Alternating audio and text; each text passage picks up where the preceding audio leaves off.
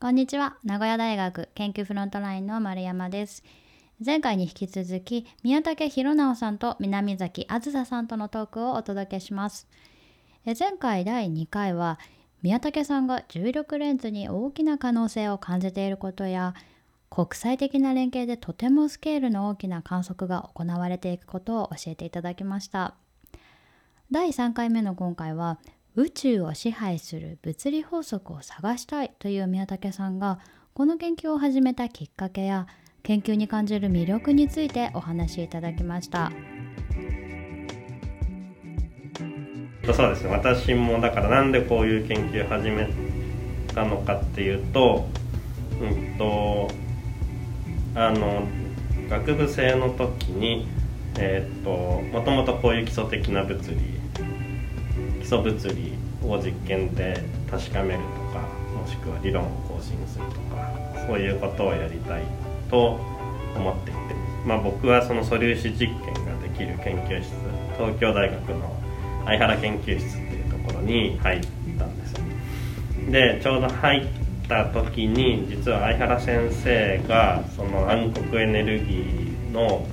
えーと、正体を、えーと、暴くそのスバル望遠鏡の HSC の計画にも参加し始めてで計画書を渡されて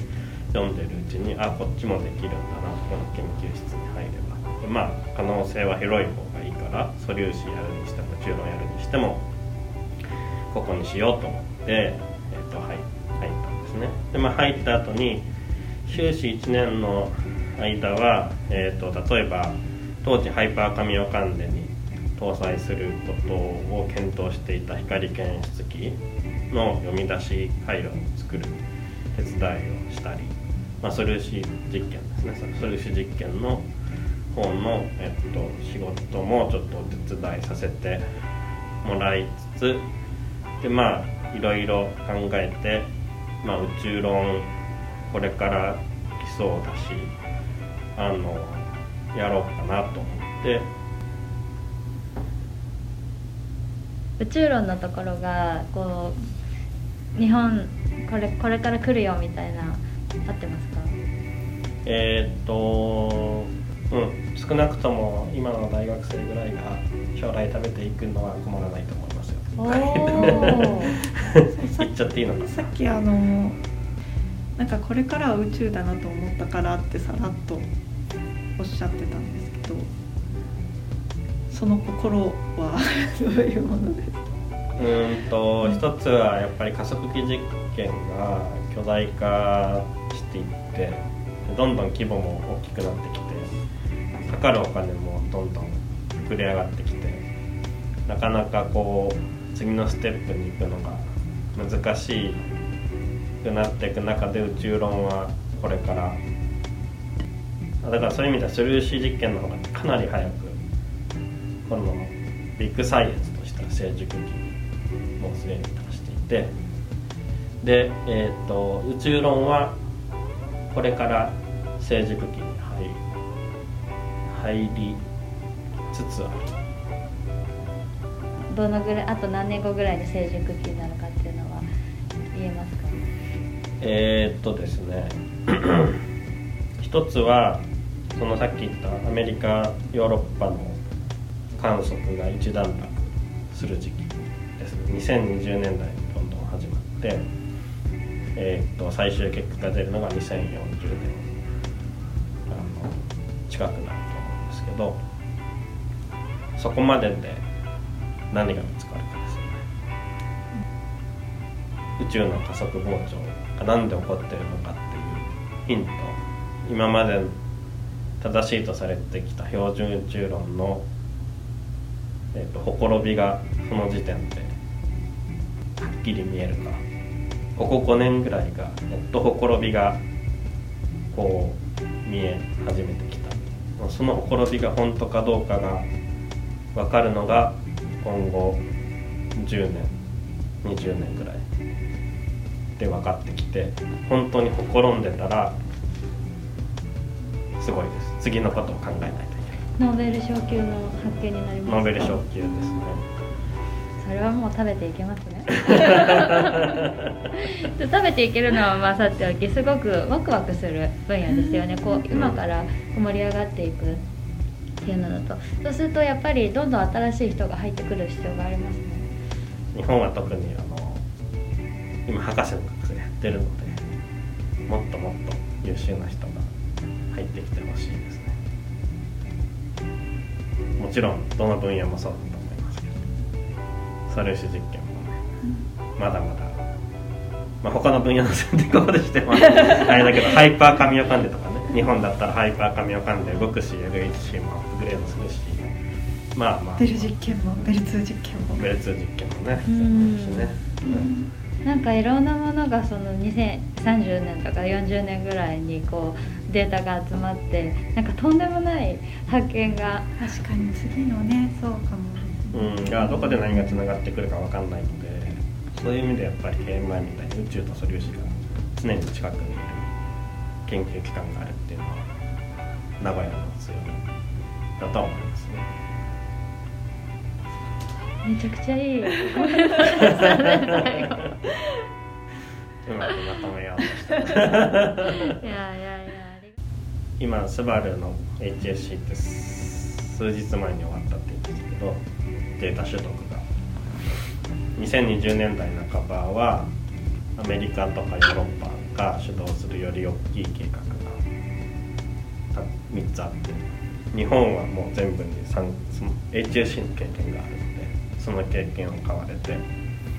全部に参加しようとしていて実際そのうちの2つは参加がもう決まってるんですけどどんどん面白くなってくるのであのぜひぜひ若い人に来ていただきたいです。若い人に勉強してもらいたいことやるとやっとくといいよと思うことは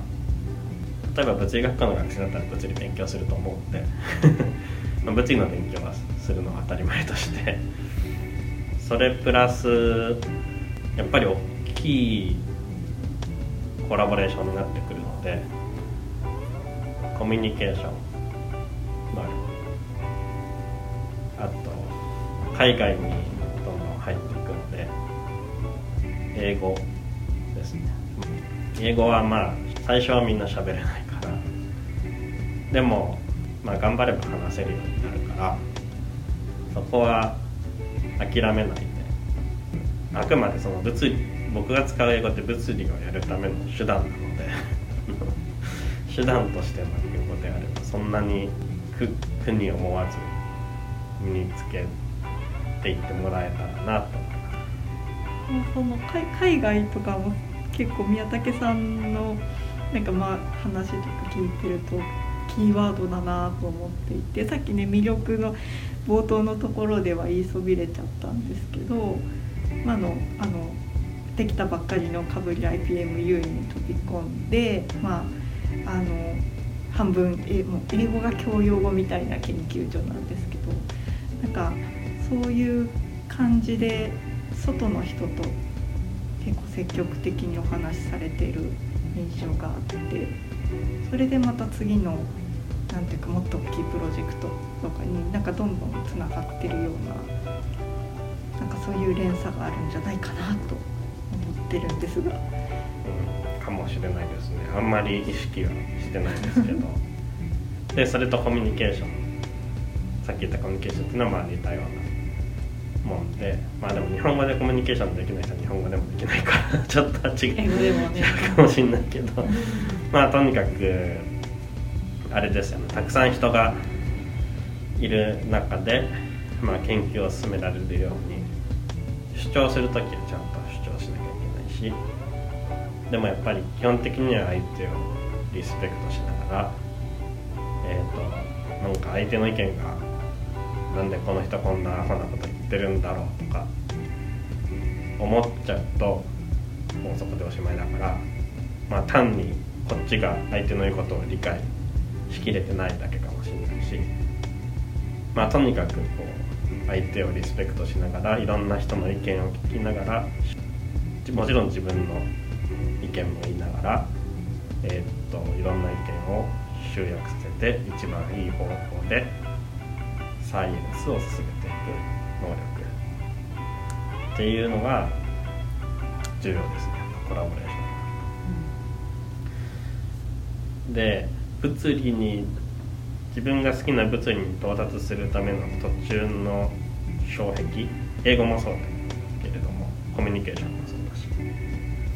あとはえっと僕で言うと地方で言うとプログラミングとかあの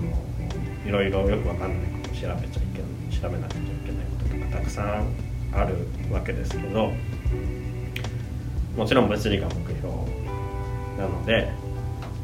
結構そういうところでくじけないように逆に言うとくじけないぐらい物理が好きっていうのが重要かな。うん第3回はここまでです。明日配信の第4回。最終回は宮武さんの物理への愛をもう少し深掘りします。どうぞお聞きください。